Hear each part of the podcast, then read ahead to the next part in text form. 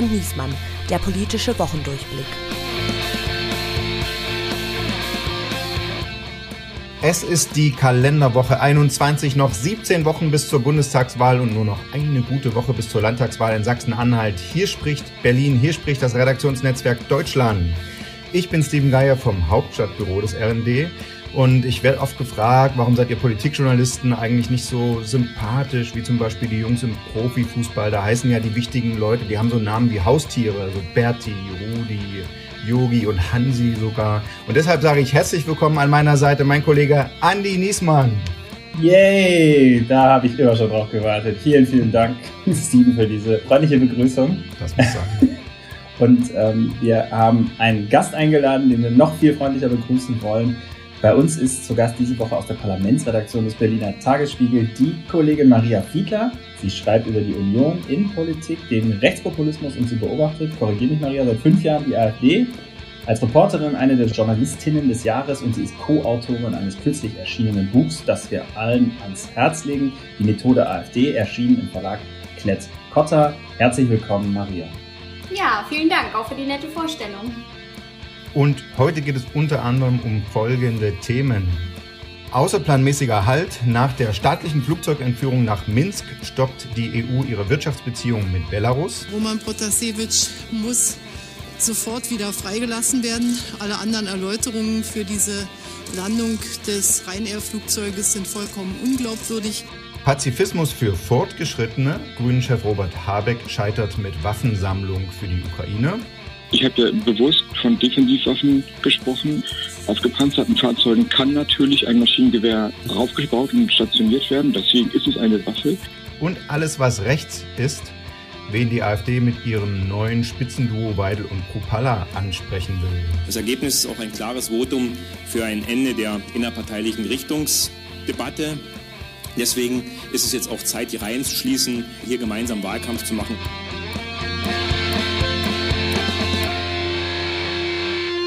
Und das große Thema in dieser Woche äh, spielt ja vor allen Dingen in Minsk, einer schicke zwei Millionen Einwohnerstadt, die nur einen Flug von Athen nach Vilnius entfernt liegt. Da hat sich gezeigt, dass äh, unsere ganzen Versuche, ganz sensibel mit dem ewigen Diktator Lukaschenko umzugehen und sein Land jetzt äh, Belarus zu, rennen, äh, zu nennen statt Weißrussland, es hat alles nicht gefruchtet. Ihm ist offensichtlich egal, äh, was wir von ihm halten. Er hat einfach mal äh, mit einem Kampf Jet eine Passagiermaschine von Ryanair äh, zur, zur Landung in Minsk gezwungen, um da einen oppositionellen Blogger äh, festzunehmen. Angeblich soll eine Bombendrohung vorgelegen haben. Das äh, scheint frei erfunden zu sein. Äh, Andreas, die, die Europäische Union war sich ja dieses Mal sehr schnell einig, dass es da schnell äh, und klare Sanktionen gegen Weißrussland geben muss. Äh, nach seinem Wahlbetrug im letzten August hat es deutlich länger gedauert und da war sich die EU nicht so schnell einig. Warum ging es denn dieses Mal schneller? Ich glaube, es gibt da zwei Gründe für im Wesentlichen. Also einmal ist es einfach die Größe der Provokation oder des Tabubruchs. Ich meine, das muss man sich vorstellen. Du hast es ja gerade schon gesagt. Wir haben einen Flug zwischen zwei NATO-Staaten und auch EU-Staaten, also eigentlich innerhalb der EU, wenn man so will. Also wenn du da als EU-Bürger in die Maschine reist, äh, steigst, da brauchst du keinen Reisepass und da brauchst du kein Visum. Da steigst du einfach mit einem Perso ein. Ähm, und dann wird unter diesen fadenscheinigsten Gründen das Flugzeug zur Landung gezwungen in einem Drittstaat und ein Passagier, man kann es ja gar nicht anders sagen, also wird entführt.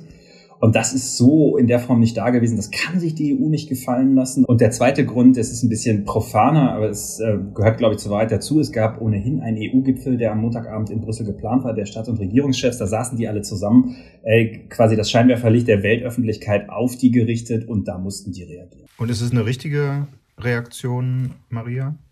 Ja, absolut. Also es ist ja immer so die Sorge, äh, dass die äh, EU so ein Papiertiger ist. Aber ich finde, äh, jetzt zu sagen, die Flugzeuge aus Belarus dürfen hier nicht mehr landen ähm, und äh, auch nochmal die Wirtschaftssanktionen weiter auszuweiten, das finde ich schon richtig. Und ich glaube eben gerade diese Regelung im Luftraum äh, tut äh, dem Regime dort schon ein bisschen weh. Ich glaube nicht, dass es... Ähm, ja, äh, dass, ähm, dass das Regime jetzt wahnsinnig schwächt, aber ich glaube, es ist auf jeden Fall ein Signal auch an die Opposition äh, und die Oppositionsbewegung. Das sagen die ja auch selber, dass es nötig und wichtig war, dass ähm, da jetzt eine deutliche Antwort kommt und äh, sich die Opposition dann nicht alleine gelassen fühlt. Deswegen Ähm, ich finde es schon gut, aber auf der anderen Seite ist es natürlich trotzdem wahnsinnig schwierig, wie man da reagiert, vor allem eben vor dem Hintergrund, äh, wie stark war jetzt eben Putin äh, beziehungsweise Russland in das Ganze auch eingebunden. Ne? Also ich finde die Reaktion auch richtig und gut, aber ich finde, sie ist eigentlich der kleinste gemeinsame Nenner oder das, was man machen muss. Also so die Pflichtreaktion. Ich glaube, wenn man noch, also wenn man noch da runtergeblieben wäre, ähm, dann hätte, also dann hätte es irgendwie gar keinen Effekt gehabt. Also ne, was, was, was hat man beschlossen? Man hat die, den EU-Luftraum äh, für die, äh, ich glaube, einzige belarussische Airline, äh, die es gibt, gesperrt. Ähm, hat ein paar Wirtschaft, ein paar Investitionen auf Eis gelegt, ein paar Wirtschaftssanktionen äh, gegen die ähm, in einzelnen Bereichen beschlossen und ein paar Leute auf eine schwarze Liste geschrieben. Okay, also es ist ein Signal, das teile ich, aber der ganz große Wurf war das jetzt aus meiner Sicht nicht. Aber was würdest du denn sagen, was äh, hätte man denn noch machen sollen? Also was, ähm, wo ist da dies, was gibt's da noch auf der Skala nach oben, wo du gesagt hast, das wäre dann gut gewesen? Man hätte zum Beispiel tatsächlich auch mal Botschafter nicht nur einbestellen, sondern äh, andersrum abberufen können, ähm, um, um da diplomatisch an der Eskalationsschraube zu drehen. Es gibt die Vorschläge, ähm, auch den Zahlungsverkehr, also im härtesten Fall Weißrussland vom internationalen Zahlungsverkehr abzukoppeln. Weiß ich nicht, ob man den, ob man so weit gehen muss. Aber ich habe schon den Eindruck, also man hat da schon noch irgendwie eine ganze Reihe an Eskalation, möglichen Eskalationsstufen. Und ich finde, man hätte etwas höher ins Regal greifen können und etwas härter reagieren können. Aber ist nicht gerade äh, tatsächlich der Punkt, den Maria schon angesprochen hat, Russland? Äh, niemand kann sich ja vorstellen, dass das nicht äh, zumindest mit Duldung von, von Russland passiert ist. Also, oder was wäre denn, wenn Putin das regelrecht sich so gedacht hat, ich, ich äh, übe mal Druck auf Lukaschenko aus, dass der äh, sich so, ruhig so eine Aktion mal traut, weil alles, was dann kommt, nutzt ja Russland. Der muss ja jetzt, der wird jetzt vom Westen isoliert. Ähm, vorher hatte eine ganze Zeit lang versucht, nach beiden Seiten hin äh, zumindest sich nicht völlig unmöglich zu machen. Und jetzt muss er ja bei Russland unterschlüpfen. Also Putin profitiert letztlich von dieser völlig vorhersehbaren Eskalation, oder? Hm, ja, weil also Belarus ist ja jetzt schon total abhängig von, äh, von Russland, bekommt da ja auch Milliardenhilfen, Milliardenkredite und ähm, ist auch nur logisch irgendwie, dass, äh, dass ähm, Putin Lukaschenko stützt weil ähm, ja, äh, wenn, äh, wenn Lukaschenko fallen würde, dann befürchtet natürlich auch Putin, dass man dann ähm, sieht, dass ein Machtwechsel möglich ist. Das, das will er natürlich vermeiden.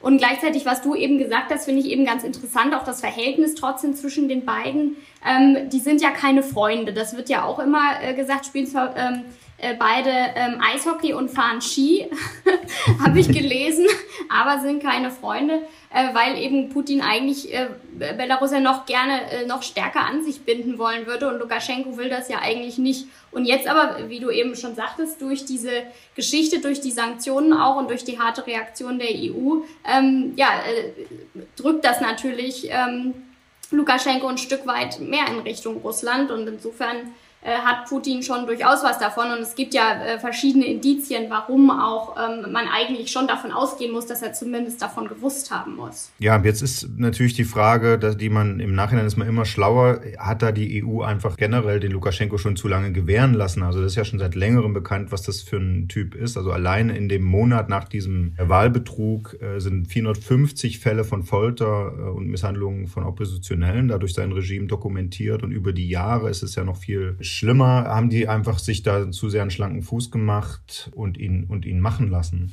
Sagen wir mal, dass man bislang ähm, als Europa da jetzt nicht besonders eindrucksvoll unterwegs ist bei Lukaschenko, merkt man ja auch einfach daran, wie er jetzt in der aktuellen Phase reagiert hat. Ne? Also ich meine, versetzen wir uns zurück in den Montagabend, die EU-Staats- und Regierungsgipfel tagen. Wirtschaftsminister, der Deutsche Peter Altmaier, äh, meldet sich zu Wort und sagt, Lukaschenko persönlich haftet für die Sicherheit äh, von äh, Protasevich. Also äh, wenn dem was passiert, dann werden wir dich persönlich zur Rechenschaft ziehen.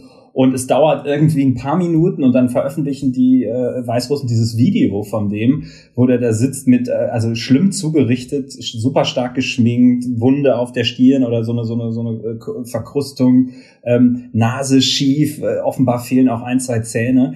Ähm, also ein grauenvolles Video. Man muss ja sagen, es, es hat fast so ein bisschen was vom Comic. Ne? Also man, wenn es nicht so, wenn es nicht so ernst wäre, würde man, hätte es eine gewisse Komik, dass da so hart gedroht wird. Du bist mir hier für die Sicherheit verantwortlich und dann irgendwie drei Minuten später kommt der Typ und ist da total äh, demoliert.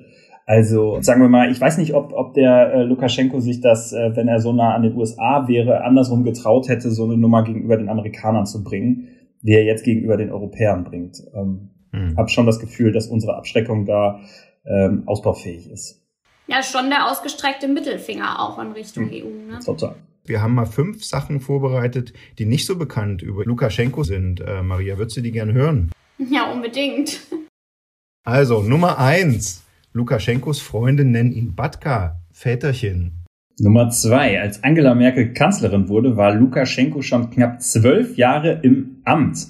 Oder anders ausgedrückt, nachdem Lukaschenko ins Amt kam, war er noch vier Jahre lang gleichzeitig mit Helmut Kohl an der Macht. Drittens, äh, Lukaschenko hat schon in einem Interview, einem autorisierten Interview, Adolf Hitlers Führungsstil gelobt und als vorbildlich auch für sein Land bezeichnet. Das war 1995 im Interview mit dem Handelsblatt.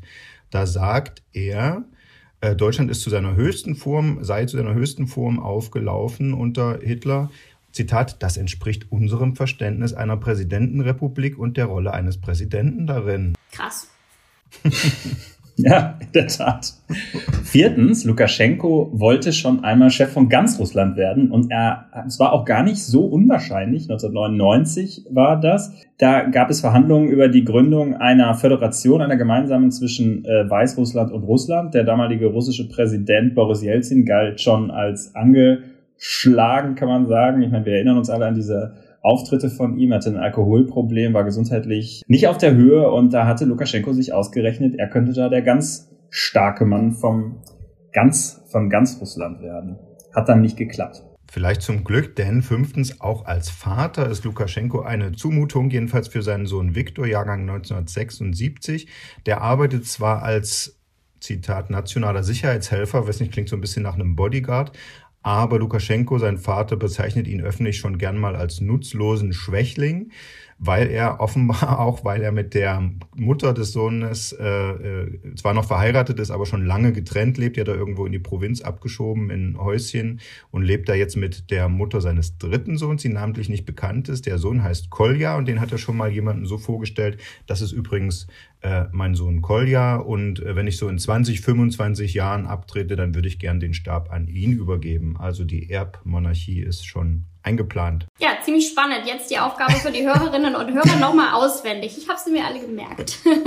ja, sehr gut. Also sympathischer, sympathischer Kerl kann man sagen. Unterm Strich drunter jemand, mit dem man gerne mal ein Bier trinken gehen würde. Damit blicken wir einfach nur über die Grenze von Weißrussland aus gesehen. Es ist quasi nur äh, äh, ein Fallout entfernt. Also wenn in der Nähe von Kiew ein Atomkraftwerk explodiert, dann landet der Fallout in Weißrussland. Das haben die Sowjets schon getestet.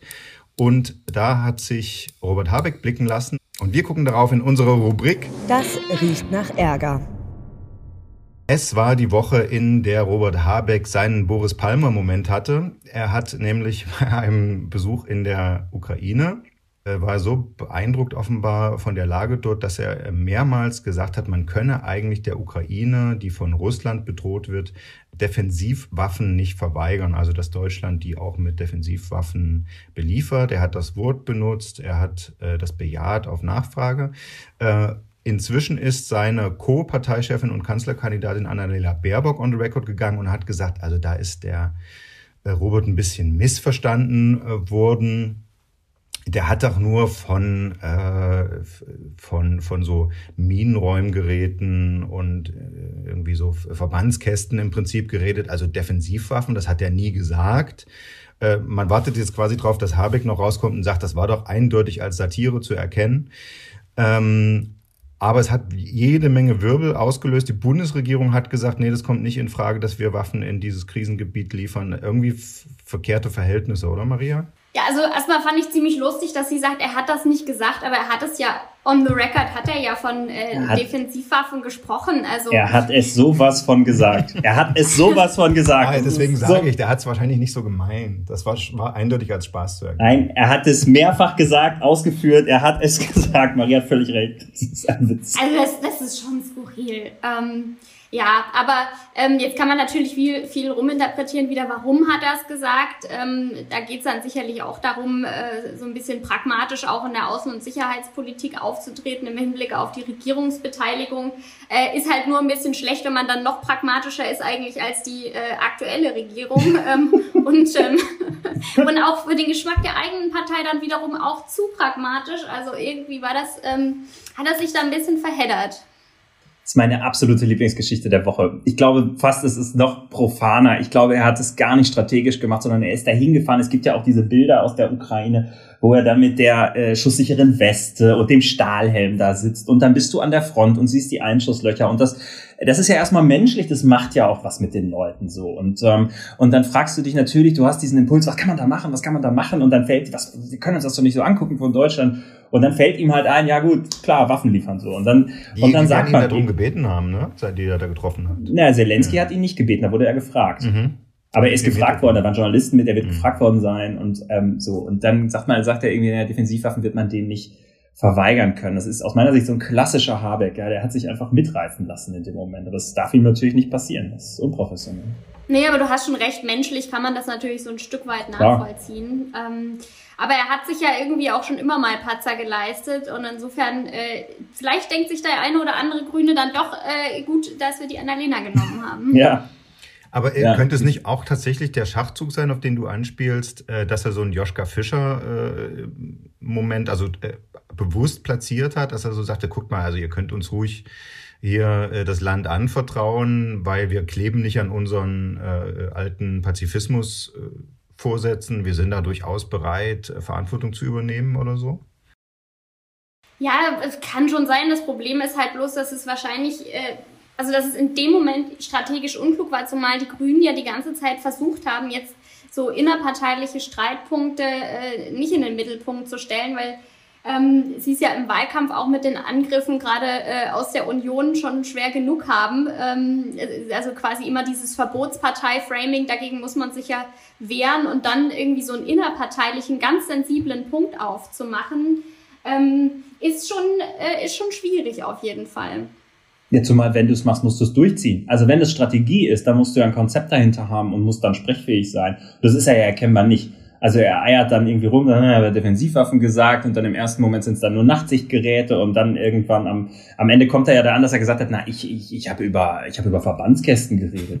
Ja, ich Ja, fand das so. halt auch nicht. Also, Man kann natürlich auf jeden äh, Verbandskasten Maschinengewehr draufkleben, dann wird es zur Waffe okay. Ja. aber man hat ja auch diese Geschichte, wo er bei Thilo Jung war, äh, von Jung Ja. und Naiv und dann gefragt wurde, glaube ich, äh, soll ähm, Julian Assange freigelassen werden sofort und da ist er, hat er sich auch total verheddert. Die Uhr tickt schon, deswegen wenden wir jetzt unseren Blick in ein innerdeutsches Krisengebiet, nämlich die Alternative für Deutschland. Und da gab es diese Woche das Duell der Woche. Genau, wir haben eine Entscheidung diese Woche gesehen und zwar bei der AfD, die einen ihrer 526 innerparteilichen Streitereien äh, geklärt hat, nämlich wer als Spitzenduo in den Bundestagswahlkampf startet, wer für die Partei antreten darf. Jetzt haben wir ein Riesenglück, dass Maria Fiedler zu Gast ist, die sich wie kaum eine andere in der AfD auskennt. Maria, erzähl uns doch mal, wie ist das ausgegangen und ähm, wie bewertest du den Ausgang? Also den Ausgang haben wahrscheinlich die meisten mitbekommen, dass jetzt äh, Fraktionschefin Alice Weidel und ähm, Co-Parteichef Tino Kropalla äh, die AfD in den Bundestagswahlkampf führen. Aber äh, wie es dazu gekommen ist, ist äh, ziemlich interessant, weil ähm, sie hatten noch äh, ein Gegenduo und äh, das waren ähm, das war Joanna Cotard, die ist ähm, hessische Bundestagsabgeordnete und der ähm, frühere Generalleutnant äh, Joachim Wundrack. Die kennt ihr wahrscheinlich äh, nicht. Äh, Wenn man sich mit der Partei beschäftigt, hat man zumindest schon mal von ihnen gehört, aber sie sind eigentlich wirklich ziemlich unbekannt. Aber das war das Wunschduo von äh, Parteichef Meuthen, äh, weil der sich ja, ähm, ja nach jahrelangem Taktieren jetzt eben doch auf die Seite der äh, sogenannten Gemäßigten in der AfD ähm, äh, geschlagen hat und sozusagen zu deren Anführer geworden ist. Und der wollte eben das gemäßigte Duo. Und ähm, ja, Alice Weidel und Tino Kropalla sind eindeutig äh, eher auf der anderen Seite zu verorten. Sie werden vom Flügel, ähm, also der äh, zwar offiziell aufgelösten, aber vom Verfassungsschutz als rechtsextrem eingestuften Strömung unterstützt. Und ähm, ja, und das war ziemlich eindeutig. Die Mitglieder, 71 Prozent der Mitglieder haben sich äh, für ähm, Weidel und Rupalla entschieden. Und jetzt kann man natürlich sagen, oh, äh, sind irgendwie 71 Prozent der AfD-Mitglieder äh, rechtsextrem. würde ich jetzt erstmal noch nicht äh, quasi äh, in der äh, Quantität ableiten. Aber ähm, also wahrscheinlich ist es so, dass sie gesagt haben, die beiden sind einfach bekannter. Äh, wenn die auf dem Wahlkampf, äh, im Wahlkampf auf dem Marktplatz äh, stehen, dann zieht das mehr. Äh, aber gleichzeitig ähm, ja, ist es eben auch so, dass sie wahrscheinlich, dass es denen auch egal war, dass äh, Weidel und Kupala äh, da mit dem Flügel sich arrangiert haben. Und ähm, ja, insofern äh, können wir uns wahrscheinlich auf äh, provokante Töne im Wahlkampf einstellen und äh, ja, äh, ja, bleibt sicherlich spannend. Wir erinnern uns an die, an die, an die Kopftuchmädchen und Messermänner äh, im Bundestag von, von Weidel. Das ist so der Sound, den sie inzwischen hat. Äh, Kropalla, finde ich, tritt ganz, äh, ja, so Leut, Leute hätte ich zu viel gesagt, aber der hat jetzt viele Interviews gegeben. Der wird jetzt langsam bekannter und wirkt da nicht wie so ein Hitzkopf zumindest. Er versucht das zu vermeiden, ne, in den, in den Medienauftritten. Was ist das so ja, für ein Typ? Ähm, er ist, äh, er wirkt oft so ein bisschen, ähm ja, also man, man merkt schon, dass er Journalisten nicht mag. Äh, das, das finde ich, kommt schon äh, in den Gesprächen immer raus. Das ist ja Einstellungsvoraussetzung bei denen, oder? naja, manche verbergen das halt mehr als andere. Achso. Ähm, ja, wo die aber, Dame, die Zeiten von, als Frauke Petri zum Lügenpresseball gekommen ist, die sind lange her, ne? Ja, aber gucken, wenn der äh, Bundespresseball dieses Jahr wieder stattfindet, ob äh, einer von denen auftaucht, man weiß es nicht. Mhm. Ähm, genau, aber äh, ja, Tino Chopalla ist eben der äh, Malermeister aus Sachsen und das ist eben aber auch die Zielgruppe, die er ansprechen soll. Also er will eigentlich die AfD äh, zu einer äh, neuen Arbeiterpartei machen, ähm, der will die Nichtwähler ansprechen, die in Anführungsstrichen einfachen Leute und der kommt auch äh, im Osten, also bei den AfD-Anhängern gut an. Und während im Westen einige so ein bisschen äh, auch in der AfD die Nase rumpfen und äh, den halt nicht intellektuell genug finden, aber die im Osten sind total stolz auf den und ähm, das, das ist eben der äh, AfD-Vorzeigepolitiker aus dem Osten, jetzt nachdem Alexander Gauland, der ja eigentlich kein Ossi ist, sondern eben dann bloß mhm. in Brandenburg äh, sozusagen äh, AfD-Karriere gemacht hat, ähm, nachdem der jetzt fast weg vom Fenster ist, könnte man sagen, äh, ist eben äh, Tino Rupalla sein, äh, mhm. sein Nachfolger so ein bisschen. Und ähm, insofern, äh, ja, glaube ich, dass das äh, aus AfD-Sicht äh, sogar Sinn macht, so ein Duo aufzustellen. Lass uns mal kurz über Meuthen reden, den Parteichef. Das finde ich schon interessant. Ich fand den Move ja ähm, eigentlich ganz witzig, äh, zu sagen, ich stelle mich jetzt hinter zwei Nobodies. Das, das Hieven von Nobodies auf politische Spitzenämter ist ja eigentlich ein Trend. Ne? Haben wir bei SPD gesehen. Also ähm, Saskia Esken, Norbert Walter Borjans, CDU jetzt, Armin Laschet. Und ähm, Und, und jetzt ist da dieser Versuch, äh, das bei der AfD zu machen, halt gescheitert. Was heißt das für Meuthen jetzt konkret? Er ist ja schon oft totgesagt worden, er wurde schon oft irgendwie wurde äh, das Lied gesungen, dass er als Parteichef erledigt ist. Ist es das jetzt oder glaubst du, der Mann ist zäh? Ja, er ist, er ist schon zäh und er, er sieht sich ja auch so ein bisschen als politischen Schachspieler. Ähm, das ist so sein Eigenbild. Bloß diesmal ist es halt, hat das nicht geklappt. Also er hat da taktiert jetzt bei der ganzen Geschichte. Er wollte ja von Anfang an Weidel und Rupalla verhindern. Und dann hat er erst so eine Art, also so eine Mitgliederbefragung ins Spiel gebracht, dass man die Mitglieder entscheiden lässt, wie überhaupt die Spitzenkandidaten bestimmt werden sollen, weil er gedacht hat, damit kann er vielleicht Weidel und Rupalla ähm, verhindern. Dann ist ihm aufgefallen, war vielleicht gar nicht so schlau. Gut, ist dann trotzdem so gekommen. Dann wollte er erreichen, dass es ein strömungsübergreifendes Duo gibt. Also Kota, ähm, die aus dem sogenannten gemäßigten Lager und eben äh, zusammen mit Rupalla. Das wollte Rupalla nicht, also dieser Plan auch gescheitert, so dass sich dann eben äh, Meuthen notgedrungen hinter dieses Nobody-Duo äh, stellen musste. Ähm, ja, also es ist schon ein schwerer Schlag für ihn. Ähm, er ist jetzt sozusagen, ja, also noch wird er eben geduldet, äh, weil auch ähm, die, äh, auch die ganz Radikalen in der AfD jetzt nicht im Wahlkampf ihren Parteivorsitzenden absägen wollen, zumal der ja auch in Talkshows funktioniert er ja auch wunderbar sozusagen als ganz harmloser ähm, äh, Professor sozusagen, äh, der ist ja einer, der, äh, der die Selbstverharmlosung der AfD perfektioniert hat. Bloß, wir wissen jetzt für nach dem Wahlkampf, äh, Höcker hat schon angekündigt und andere auch, da wollen sie ihn weghaben. Die sägen an seinem Stuhl, äh, das äh, verbergen die nicht, dass sie ihn dann äh, wegmachen wollen. Und dann, ähm, ja, dann muss man halt einfach sehen, wie die Mehrheitsverhältnisse sind. Und äh, vielleicht, äh, wie gesagt, ist, hat sie sich jetzt noch nicht geäußert, aber vielleicht kann ja Weidel an seine Stelle treten. Ähm, die hat schon gesagt, sie läuten jetzt einen Generationenwechsel ein. Und ähm, ja, sie war auch schon öfter tot gesagt, aber durch diese äh, Mitgliederentscheidung jetzt hat sie natürlich eine ganz starke neue Legitimation bekommen. Ähm, wir bleiben noch ein bisschen beim Thema AfD, aber wir holen jetzt mal noch ein bisschen Zahlen dazu, die in dieser Woche äh, sehr interessant sind, nämlich Umfragezahlen. Und dazu blickt äh, Andreas mal ganz tief in den Koalitionsrechner. Genau, und wir gucken uns heute mal ganz genau die AfD an und es gibt zwei spannende neue Umfragen, die beide aus ostdeutschen Landesverbänden oder aus ostdeutschen Bundesländern, aus AfD-Hochburgen stammen. Ähm, die eine betrifft Sachsen-Anhalt, wo wir in einer guten Woche die Landtagswahl haben und da laut einer Umfrage äh, der Meinungsforscher von INSA ist die AfD jetzt die stärkste Kraft. Ähm, sie taxieren die bei 26 Prozent. Äh, die CDU ist knapp dahinter bei 25 und dann reihen sich die anderen ein im knappen zweistelligen Bereich. Linke 13, SPD 10, Grüne 11, FDP 8. Um, wenn das Wahlergebnis so käme, würde die Regierungsbildung in Sachsen-Anhalt auf jeden Fall eine interessante Sache, kann man sagen. Ähm, und äh, in Sachsen, ähm, auch, auch, da, in, auch in Sachsen hat sich die äh, AfD an der CDU vorbeigemogelt in den Umfragen. Da liegt sie auch bei 26 Prozent. Also man kann roundabout sagen, so die in ihren beiden Hochburgländern, Sachsen, Sachsen-Anhalt, Thüringen, lasse ich jetzt mal außen vor, da gibt es keine frischen Zahlen, steht die AfD konstant bei so einem, etwa so einem Drittel der Stimmen. Äh, Im Bund haben sie eher so um die 10 Prozent. Maria, was würdest du denn sagen? Also ist es so, die AfD ist im Osten immer noch eine Macht und in Gesamtdeutschland gesehen hat sie diese konstante 10 Prozent. Kann man das sagen? Oder? Ja, kann man absolut so sagen. Ähm, also da hat sich ja auch im, im, Osten in der letzten Zeit nicht besonders viel dran geändert. Sie sind da nicht abgestürzt, sie sind eigentlich so stark geblieben. Bei der letzten Landtagswahl in Sachsen-Anhalt 2016, da hatten sie ja auch 24 Prozent. Äh, also insofern ist es, äh, muss man schon sagen, die haben sich da eine Stammwählerschaft ähm, aufgebaut und ansonsten ist wahrscheinlich bei den Protestwählern immer mal ein bisschen Fluktuation drin, aber das ist natürlich, ähm, ja, also da sieht man schon, dass die Partei nicht einfach so wieder weggeht.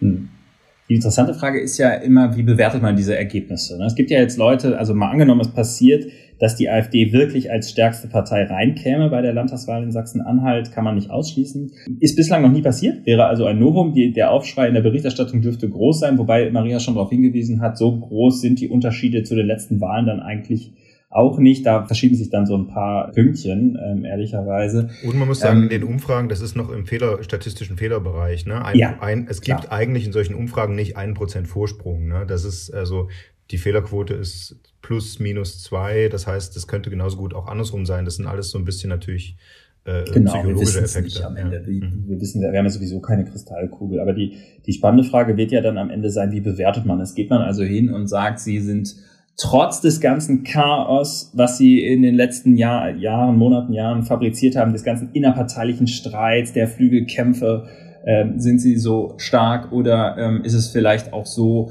äh, dass, äh, dass es den Leuten einfach weitgehend egal ist, den Anhängern der AfD, dass sie das so hinnehmen. Also dass es letztendlich, dass es auf die Performance dieser Partei gar nicht ankommt, sondern dass sie quasi machen können, was sie wollen und sie haben da einfach ihr stabiles Wählerklientel jetzt, was sich so in der Größenordnung 25 Prozent bewegt in den Hochburgen. Was, wie würdest du es einschätzen?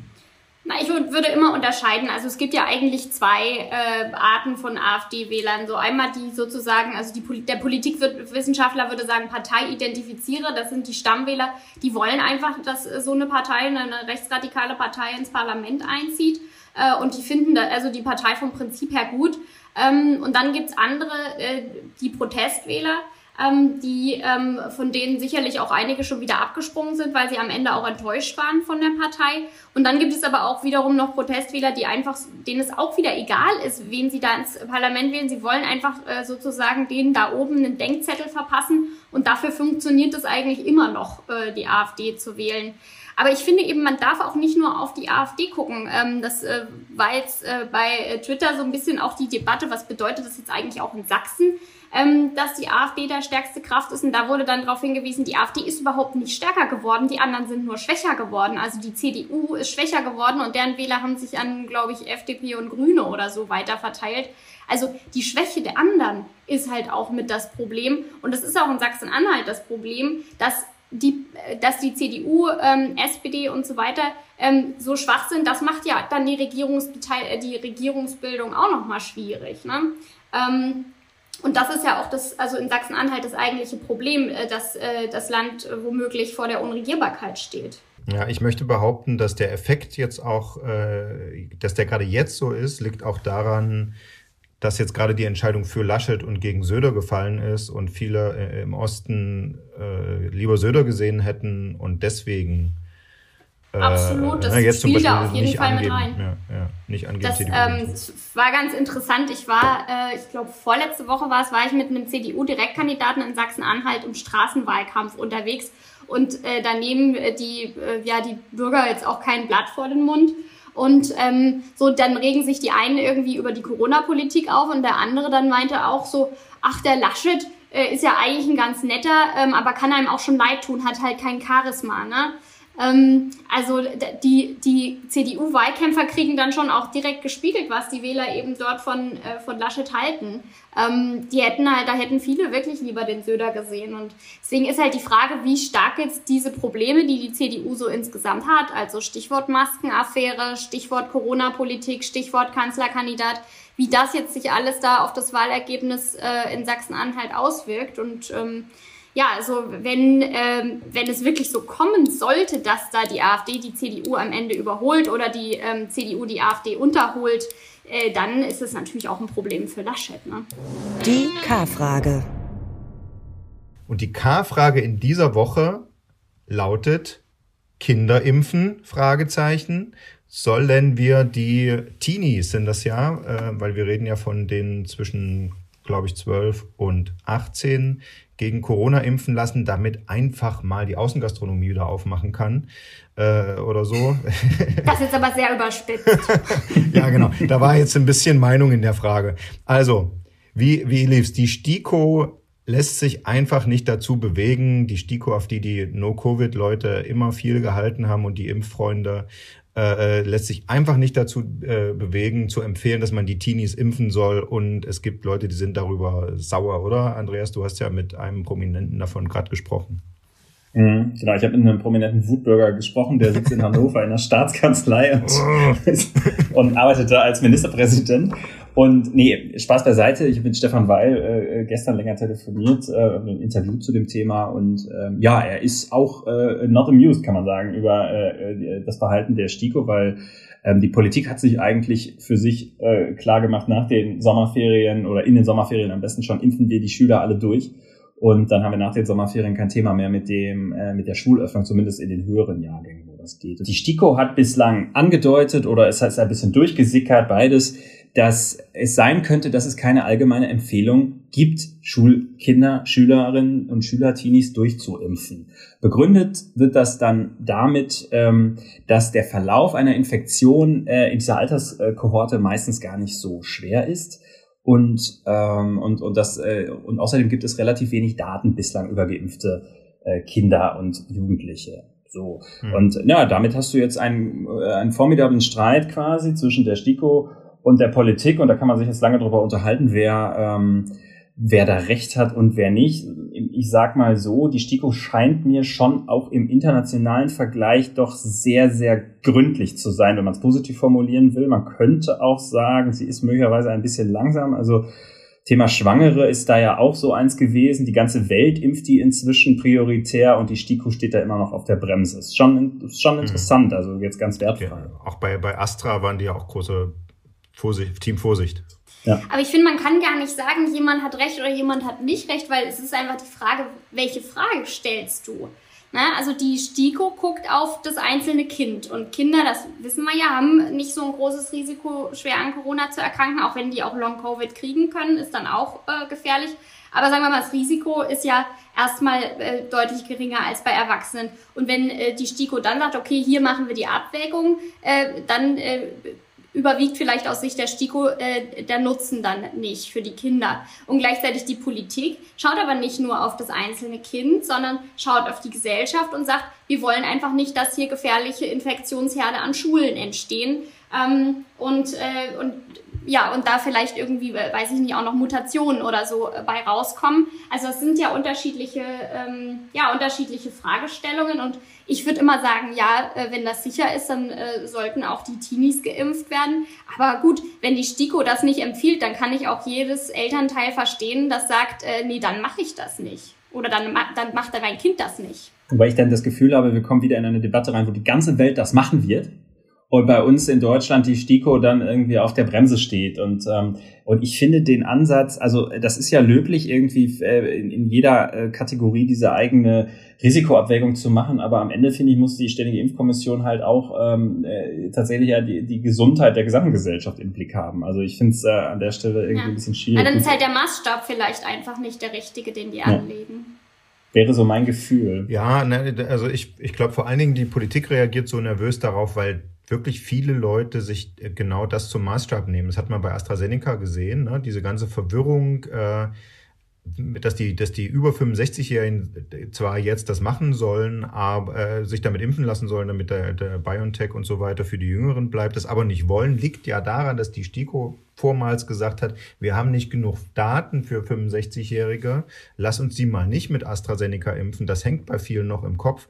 Und wenn jetzt die STIKO sagt, na, wir würden das jetzt mal nicht uneingeschränkt für 12-Jährige empfehlen oder für 12- bis 18-Jährige, hat die Politik Angst, dass es dann eine große Impfskepsis äh, bei den Eltern von, von diesen Kindern gibt. Und da kann ich äh, ein bisschen aus dem Nähkästchen plaudern. Wir hatten äh, Jürgen jetzt äh, Ende letzter Woche äh, die Justizministerin im, im Interview und sind da auf das Thema Schule gekommen und sagten, ja, also äh, wie ist das denn mit Impfpflicht? Gegen Masern gibt es ja de facto eine Impfpflicht, weil es gleichzeitig äh, Zugangsvoraussetzungen zur Schule ist ähm, und es eine Schulpflicht gibt.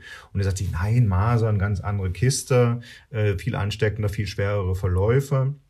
Sehe ich überhaupt nicht. Und als das erschienen ist, habe ich sozusagen aus äh, Kreisen des Gesundheitsministeriums gehört, dass die da nicht so amused waren, dass die Justizministerin sich so einlässt, weil wieso macht die denn diese Debatte auf? Niemand äh, führt doch diese Debatte über eine Impfpflicht. Mhm. Das soll doch alles freiwillig passieren. Also große Nervosität da im Hause Spahn äh, bei diesem ganzen Zwangthema. Ja. Ne? Die, die machen sich, glaube ich, Sorgen um ihre Herdenimmunität. Naja, und weil das Thema Zwang natürlich auch ein hohes äh, Verhetzungspotenzial hat. Ne? Also die AfD äh, macht ja die ganze Zeit äh, äh, also schürt die ganze Zeit Ängste vor einer angeblich drohenden Impfpflicht, äh, von der eigentlich gar niemand wirklich gesprochen hat.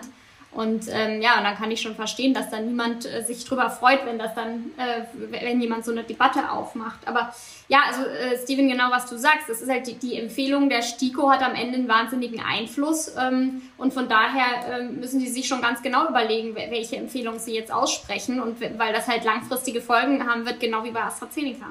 Ja, darüber könnten wir natürlich noch stundenlang weiterreden, aber die Uhr tickt schon wieder. Ich kann nur den Hörern äh, versprechen, wir, Andreas und ich, sind an der STIKO dran, damit eine Podcast-Hörpflicht für unseren Podcast eingeführt wird. Äh, und äh, bis dahin ist es noch freiwillig, aber wir arbeiten dran. Wir bedanken uns. Vorher gibt es vorher gibt's eine kalte Hörpflicht.